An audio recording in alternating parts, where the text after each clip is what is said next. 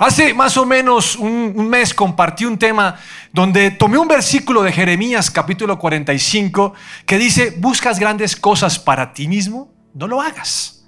Yo traeré un gran desastre sobre todo este pueblo, pero a ti te daré tu vida como recompensa. Esa predicación la llamé el gran botín, porque en otra versión habla acerca del botín.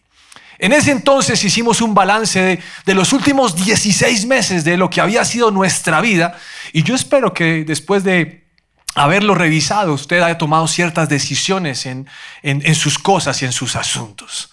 La verdad es que la vida es un tesoro y es un regalo de Dios, pero a veces nos acostumbramos tanto a ella o ponemos tanta atención en las cosas que no tenemos que la dejamos pasar de largo y no la disfrutamos. Pues he preparado la segunda parte de esa predicación y es esta que voy a compartir con ustedes, que he decidido llamar Siempre te hará reír.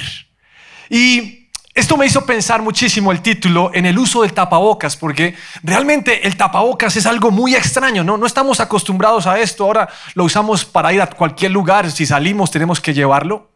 Pero eh, el tapabocas es algo extraño, ¿no? No sé si le ha pasado a usted que, que está uno en la calle y alguien lo saluda a uno. Y uno se queda como mirándolo como, hola, sí, pero uno está tratando de escanear cómo es el resto de la cara de aquí para abajo, porque uno no, no tiene esa identidad. Ahora, eh, eh, está uno escaneando, está uno asimilando la situación y uno está como desconfiado, ¿será que lo conozco o será que este me va a tumbar o qué cosas? Pero lo cierto es que eh, el tapabocas es difícil de tener relación. A mí me da vergüenza a veces porque cuando la gente me saluda no lo reconozco de entrada. De hecho, hay, un señor de la iglesia que me estaba ayudando con la vacunación de mi familia y, cuando fuimos a hacer todo el proceso, eh, no lo reconocí porque yo solamente le conozco la cara de aquí para arriba, no le conozco nada más. Entonces, cuando llegamos a saludar a, a ese lugar, él estaba ahí y, y, yo me di cuenta que era él después de que saludé como, ¿cómo están?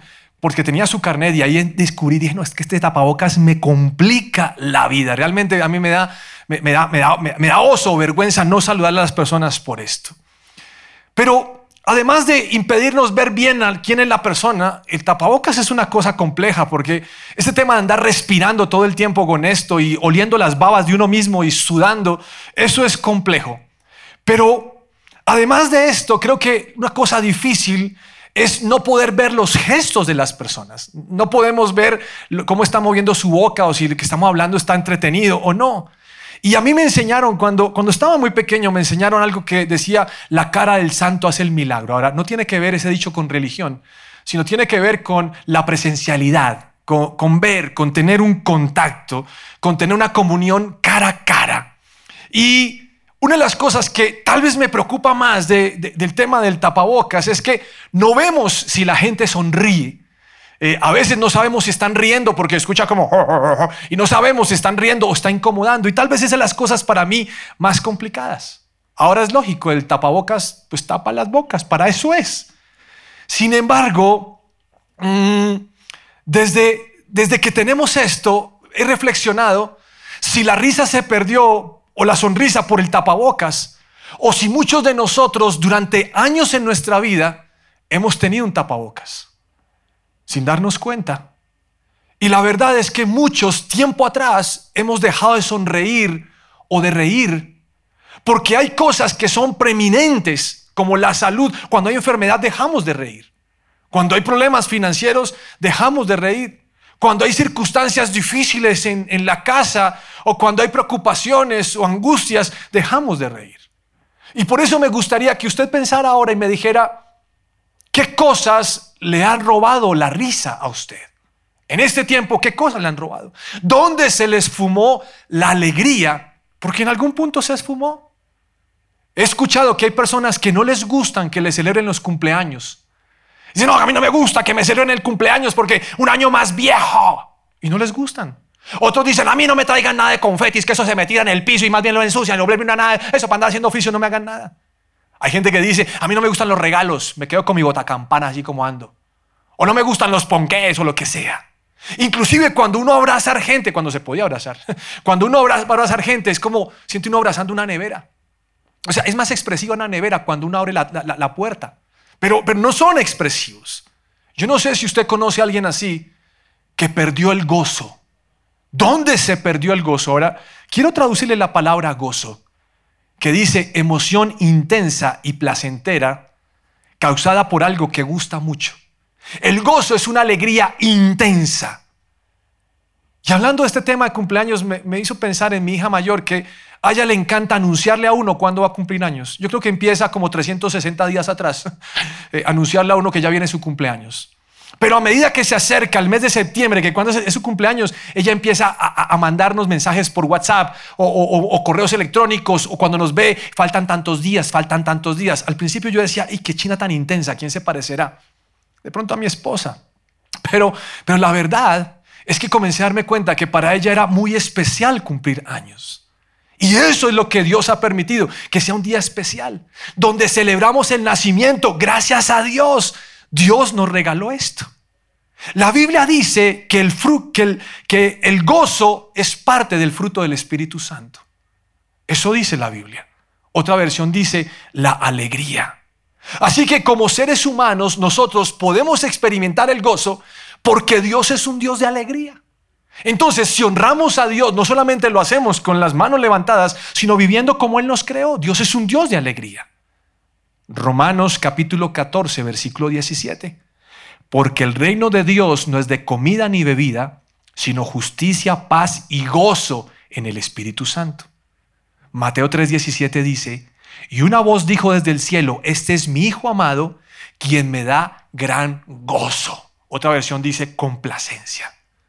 Y también Jesús hablando dijo, les he dicho estas cosas para que se llenen de mi gozo. Así es, desbordarán de gozo. Entonces, bíblicamente hablando, la alegría viene de parte de Dios. Pero durante este periodo muchos hemos perdido la alegría. O nos ha tapado este aparatico, este bichito, nos ha tapado la alegría, la risa, la sonrisa. Los científicos dicen que hay beneficios al momento de reír. Que cuando reímos hay músculos que se activan en la cara y obviamente por aquí, y esos músculos que son músculos que se ejercitan con la risa. Algunos también dicen que cuando estamos riéndonos oxigenamos el cuerpo dos veces más que cuando normalmente respiramos. Otros dicen que producimos, eh, que, que la risa libera endorfinas, lo que hace que se generen sustancias que combaten la ansiedad y la depresión. ¿No le parece algo tremendo por medio de la, de la risa? Dice que la risa mejora las relaciones sociales. Dice que la risa nos permite mejorar el sistema circulatorio y obviamente el funcionamiento del corazón. Pero también la risa lo que hace es reforzar nuestro, nuestro, nuestra autoestima. Eso hace la risa. Pues en Génesis hay un, hay un versículo en el cual quiero centrarme hoy. Génesis capítulo 21 habla acerca de que Abraham se había casado con Sara y ella no podía quedar embarazada. Y, por no podía lograrlo, pues no tenían hijos. Y mire lo que dice en Génesis 16, 1. Ahora bien, Sarai, la esposa de Abraham, no había podido dar, darle hijos, pero tenía una sirvienta egipcia llamada Agar. La Biblia me está complementando eso que les acabo de decir. Entonces Sarai le dijo a Abraham, el Señor no me ha permitido tener hijos, ve y acuéstate con mi sierva, quizá yo pueda tener hijos por medio de ella. Y Abraham aceptó la propuesta de Sarai. Entonces Sarai, la esposa de Abraham, tomó a Agar, la sierva egipcia, y la entregó a Abraham como mujer. Mm, esto ocurrió diez años después de que Abraham se estableció en la tierra de Canaán. Qué interesante este pasaje y me gustaría desmenuzarlo por un momento. Ahora, para poderlo hacer, quiero invitarlo a que nos pongamos en la situación de, Sarai. Porque es más fácil cuando nos ponemos en la situación de alguien poder comprender lo que está sucediendo. Si nosotros dejamos a un lado que tenemos hijos, vamos a poder comprenderlo mejor a ella. Porque a veces, como nosotros no hemos pasado por eso, sencillamente decíamos, ay, pero eso no es para tanto, pues no tiene hijos, pero se libera de esos chinitos tan canzones. No, está sufriendo esta mujer. Entonces, cuando uno se casa, uno se casa con, demasiada, con, demasiados mm, eh, sueños, con visiones. Así que imagino que el sueño de vivir juntos es una realidad en los que se van a casar. Los que he hablado con ellos me dicen esto. Decorar el, apartamento, adquirir una casa, mm, cocinar juntos, comenzar una familia, dormir en el mismo lugar, viajar. Esto hace parte de la visión. Y obviamente los hijos. hacen parte de la visión de un hogar. Entonces Sara sintió lo mismo, o Sarai en ese momento, como dice la Biblia, sintió lo mismo. Ese deseo de, de vivir con Abraham, de compartir con él, de cocinar juntos y de tener hijos. Y seguramente lo intentaron por mucho tiempo y fue presa la frustración porque no lo podía lograr. En ese tiempo no había tratamientos in vitro. Seguro que ellos no sabían del poder de las alcaparras. Así que nada que hacer. Estaban sufriendo.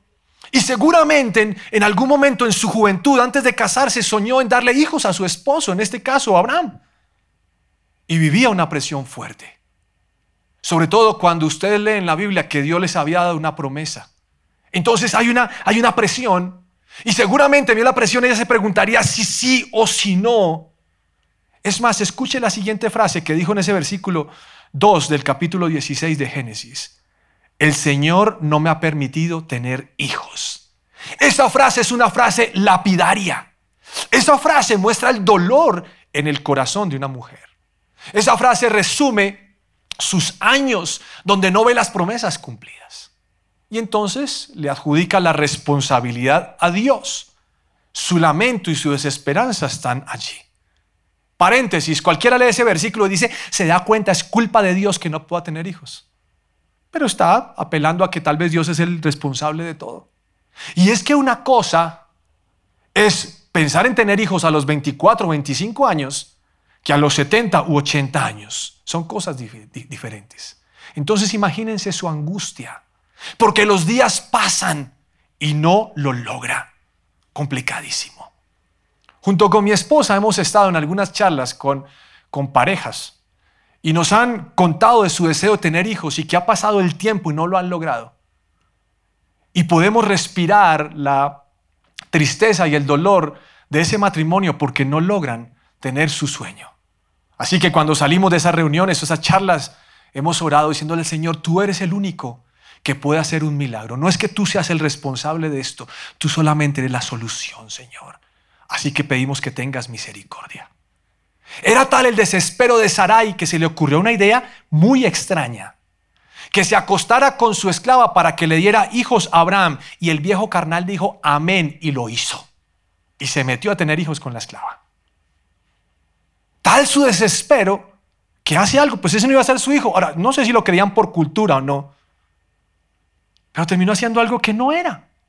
Ahora, Dios se había dado una promesa atrás pero resultó haciendo lo que no era.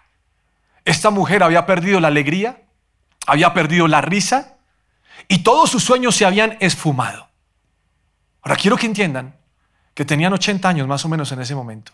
Cada día se levantaba y pensaba si podía o no podía.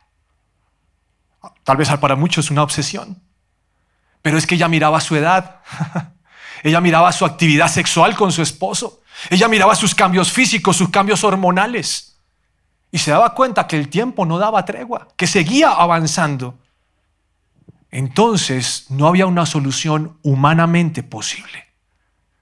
Yo no sé si, si en alguna circunstancia o en algún tiempo usted se ha sentido así, contra la espada y la pared. Ha pasado el tiempo y no pasó nada.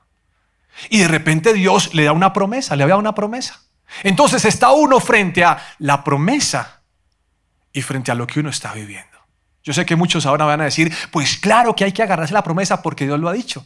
Lo sabemos, pero vivirlo es otra cosa. Y ahí está esta mujer sufriendo. Se le ocurrió un antídoto, que su sierva se acostara con Abraham. Génesis 16, 4. Así que Abraham tuvo relaciones sexuales con Agar y ella quedó embarazada.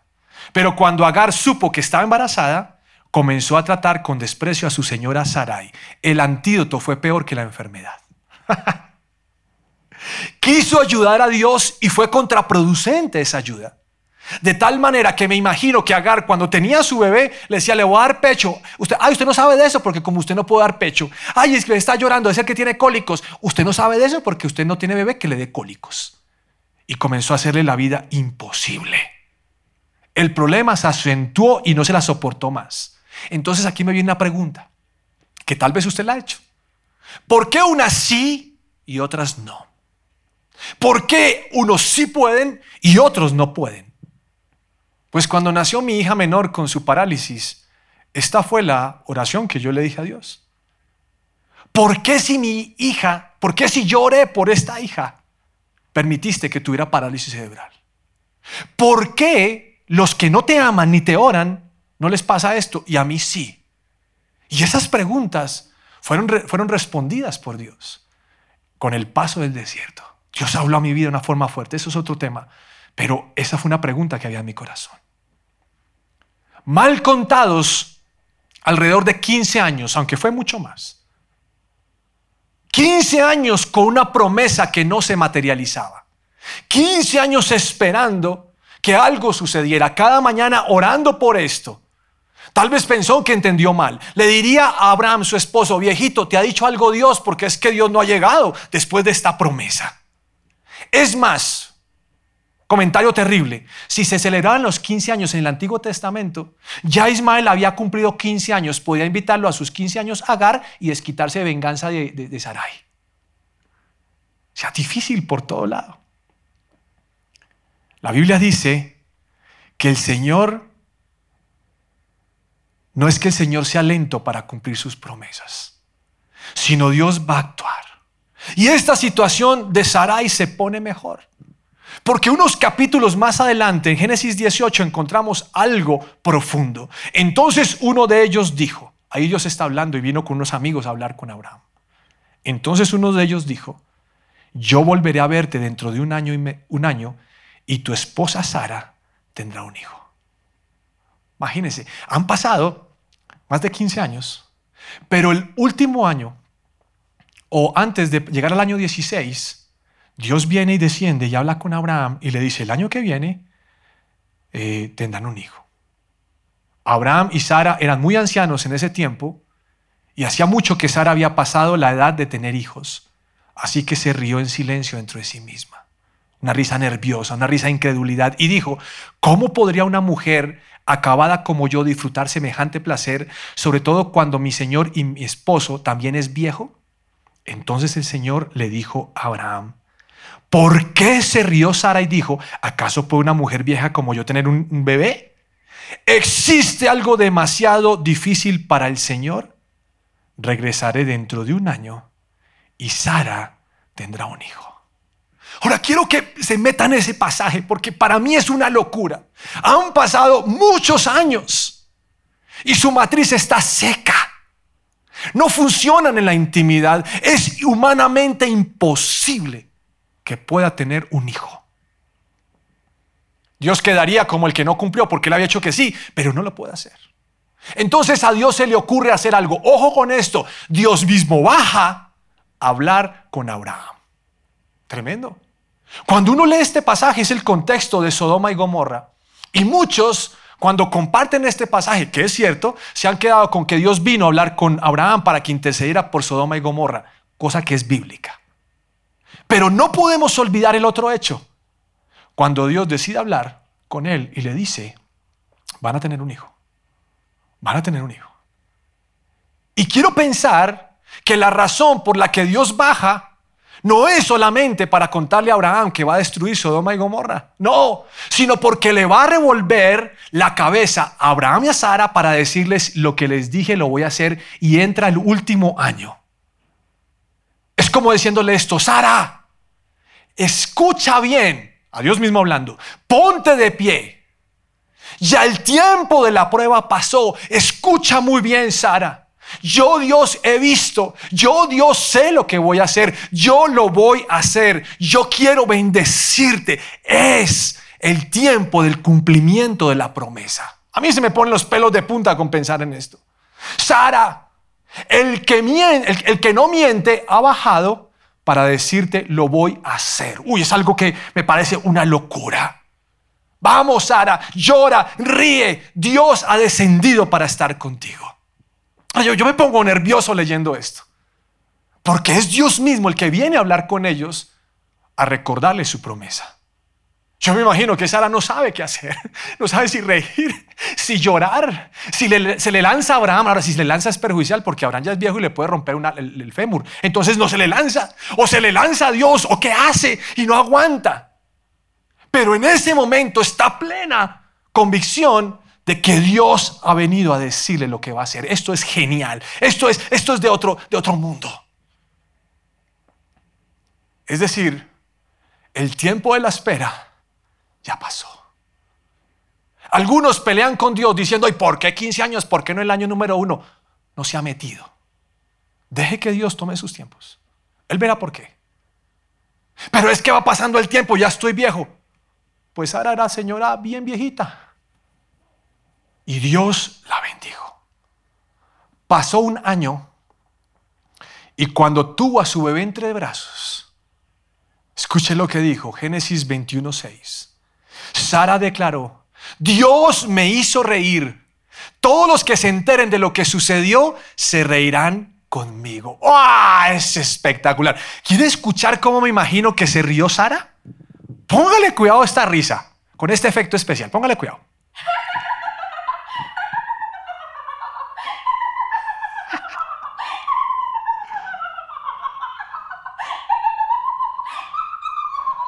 Excelente, qué efecto especial. La producción son la machera. No le voy a decir de quién es esa risa, pero es de mi área, ¿no? Pero no les voy a decir de quién era de capacitación, pero no voy a decir quién fue. Pasó un año y Sara está riendo. La pregunta es, ¿es la misma Sara? ¿Es la esposa de Abraham? Pero si no podía tener hijos, ¿cómo así que está riendo? ¿Cómo así? Si es edad avanzada, si la promesa fue tiempo atrás, ¿cómo así que ahora tiene hijos? Me encanta la vida. Otra versión dice, Dios me ha hecho reír. Ahora Sara ríe. La que no podía tener hijos ahora los tiene. Contra toda adversidad, contra toda situación, contra la comparación, contra ver que Agar sí tiene y su hijo tiene 15 años, Dios le dice, llegó el tiempo de tu promesa. Es tan fuerte la respuesta de Dios que ella decide ponerle a su hijo Isaac, que significa el que ríe. ¿Sabe qué? Cada vez que ella viera a Isaac, iba a acordarse de su vergüenza y su risa. Pero la vergüenza no iba a opacar la risa, porque Dios había demostrado su gloria. Y cada vez que lo llamaran al niño en la panadería, en el colegio, jugando fútbol, eh, bolitas de piquis, lo que sea, le iban a decir el que ríe. ¿Cómo podría ponerle otro nombre? Sebas. No quería poner Sebas, tiene que ponerle Isaac. ¿Por qué? Porque es el que ríe. La que andaba amargada ya no. Y me gusta lo que la Biblia está diciendo porque dice, todos los que se enteren lo que sucedió van a reír conmigo. Imagínense, ¿por qué está diciendo esto? Porque había familiares, amigos que sabían lo que estaba pasando. Pero también porque esta mujer se encargaría de contarle a todo el mundo lo que Dios había hecho. Porque la risa no es para ocultarla, la risa es para publicarla. Cuando usted esté feliz, diga a la gente por qué está feliz. ¿Qué ha hecho Dios por usted? Eso es lo que está pasando con Sara. Déjeme decirle que si Dios lo hizo con Sara, lo va a hacer con usted. No hay ninguna diferencia. Si Dios lo hizo con Abraham y Sara, lo hará con nosotros. Pero quiero hacer un alto. Porque algunos piensan que Dios no hace reír. Que Dios es un Dios bravo, castigador, amargado y preocupado. Dios que va a reír. A Dios solo le preocupan los diezmos y las ofrendas, piensan algunos, erróneamente. Es más, algunos dicen, en la iglesia, cuando uno llega a la iglesia, al templo, no haga ruido, pasito. Porque a Dios no le gusta que uno haga ruido ni que murmure. Es más, Dios no quiere ni que uno se vacune porque esa es la marca de la bestia Pfizer. Así algunos cristianos. Ahí vienen las redes sociales en estos días eso, por eso lo dije. Pero la verdad es que Dios siempre nos va a hacer reír. Dios siempre nos hará reír porque Dios es un Dios de alegría. Usted no se le puede olvidar esto. Usted no se le puede olvidar que Dios es un Dios de alegría. Entonces quiero que hagamos un ejercicio. ¿Listo? Usted en este momento va a sacar, tiene su celular, me imagino que está tomando apuntes o tiene una hoja al lado y un esfero. Quiero que hagamos un ejercicio. Va a tomar unos minutitos para que lo pueda hacer. Un minutico, lo que me permite la, transmisión. Yo quiero que usted ahora, ya encontró su lápiz o esfero, señora, no pelee con su marido porque no sabe dónde están los esferos. Alcánceselo usted y colabórele al tipo. Él nunca encuentra nada, como yo tampoco encuentro nada. Ayúdele, ayúdele, por favor. Listo. Saque el celular ahí. Listo, ¿tiene claro? Bien. Usted va a escribir 10 cosas que Dios ha hecho por usted donde lo ha hecho reír. Solo 10. Usted dice, uy, 10 son hartísimas. Se va a dar cuenta que no. 10 son pocas. Listo, quiero que lo piense y diga, uy, la primera vez que compramos un carro, puna, puna, yo ese día reí como loco, pónganlo ahí. La vez que tal vez usted eh, eh, pidió sanidad y yo lo sanó. Uy, Dios me hizo reír ese día. Uy, este milagro se acordó. Uy, el día de tal cosa. Escríbalo ahí. 10 cosas. ¿Listo? Escríbalo rápido porque el tiempo apremia. Mientras usted lo está escribiendo, yo le voy a hablar de 10 cosas para mí que Dios ha hecho. Ahora, cuando estaba haciendo este listado, obviamente tengo una ventaja y es que yo preparé la predicación, pero es difícil seleccionar 10 cosas. Porque Dios ha hecho mucho más. Por ejemplo, recordé mi primer beso con mi esposa. Uy, Dios ese día me hizo reír. Ahora, no en el beso, ¿no? Porque en el beso uno no puede reír, sino que ahí muerde la prójima. Sino, sino después de esto yo reía y decía, Señor, qué emocionante lo que hiciste. Cuando nacieron mis hijas, qué alegría. O sea, ver a mi hija mayor en, esa incubadora o en ese lugar donde estaba esa camilla ahí, yo la veía tan chiquita, negrita, así como, uy, hermosa. Ese día yo reí, decía, Señor, gracias. Mire, cuando yo tenía 19 años, eh, asistí a otra iglesia y en esa iglesia había un niño con cáncer, un joven con cáncer, tenía 12, 13 años. Y oramos por él y Dios lo sanó del cáncer de estómago. Eso para mí fue motivo de risa. Imagínense, yo tenía 19 años y vi la sanidad. Después entré a trabajar en una compañía donde me pagaban el salario mínimo y comencé después a trabajar en otra donde me triplicaron el salario y eso para mí fue una alegría. O sea, yo decía, Dios, mi primer salario con comisiones, uy, gracias. Y yo reía por esto. La primera vez que yo prediqué en esta iglesia para mí fue motivo de, risa y de alegría. ¿Cómo Dios se fijaría en mí? Y me dio ese honor y ese privilegio. O cuando serví en su presencia Kids, oh, de los mejores ministerios que hay.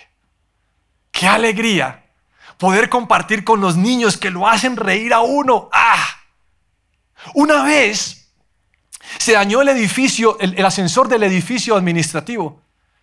Y nosotros no podíamos subir a Manuela a las oficinas y Manuela tenía que entrar conmigo a clase.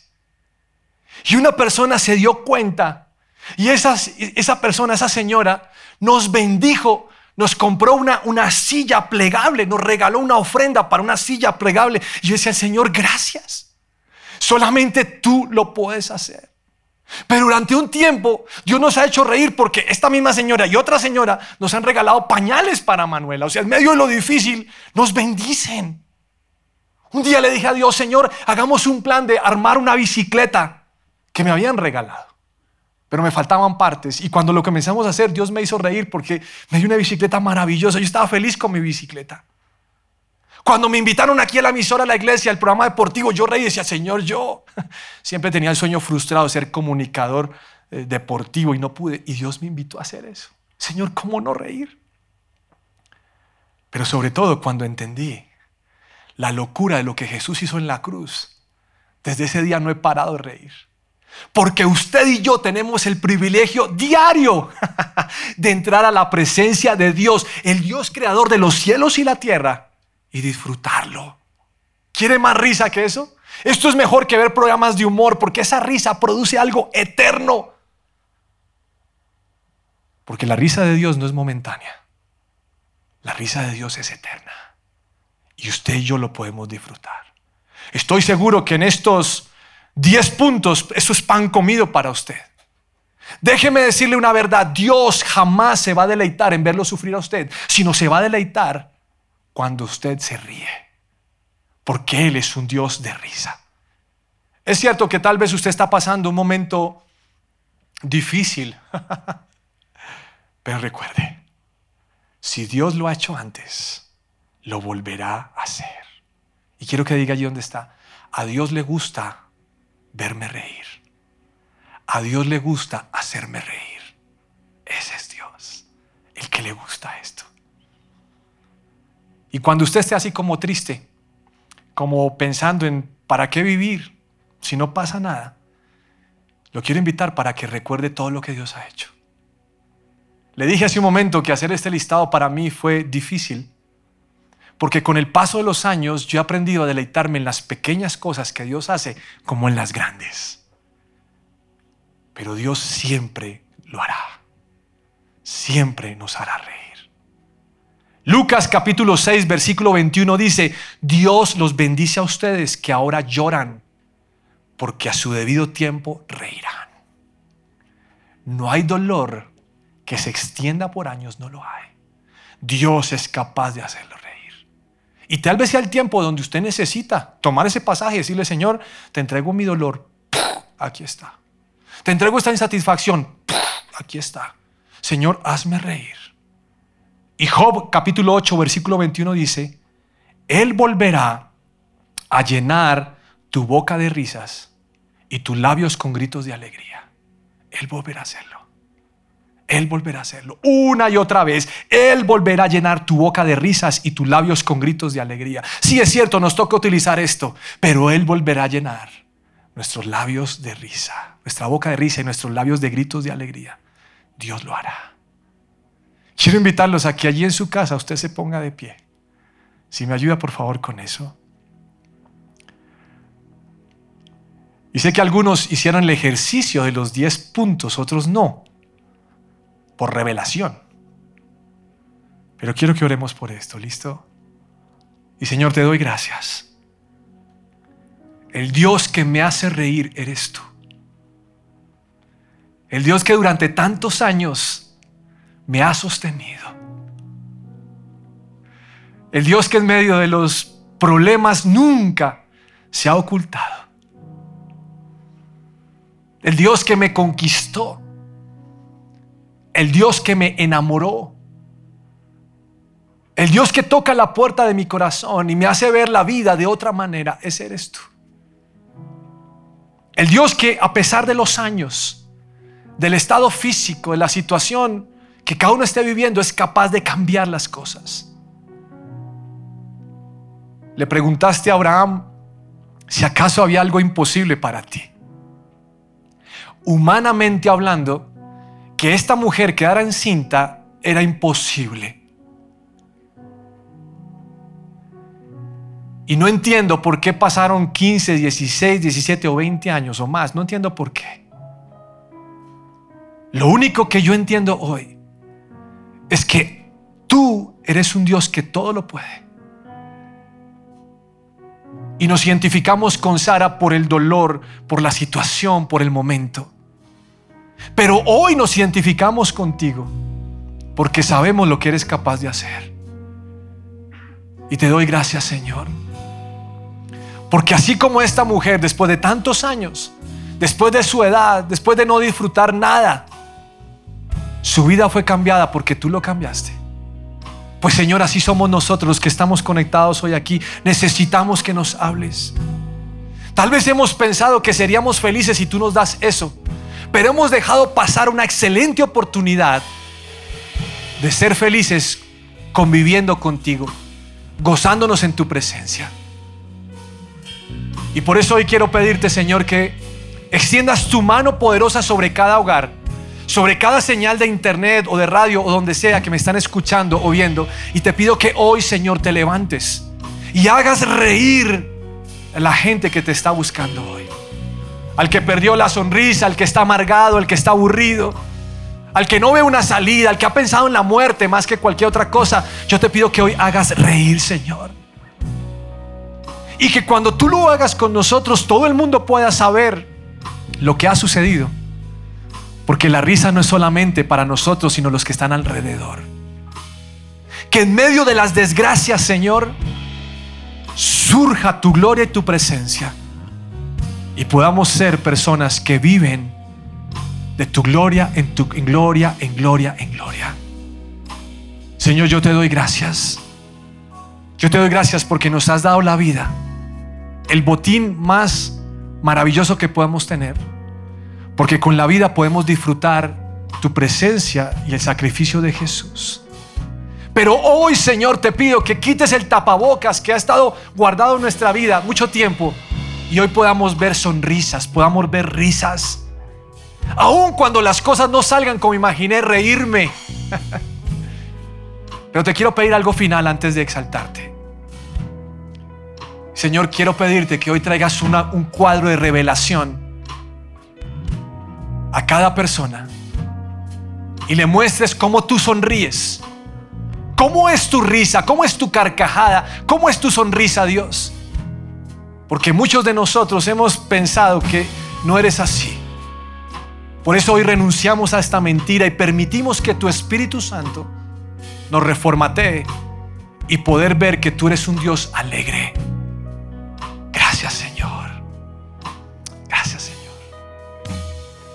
Disfrutaré la vida que me das.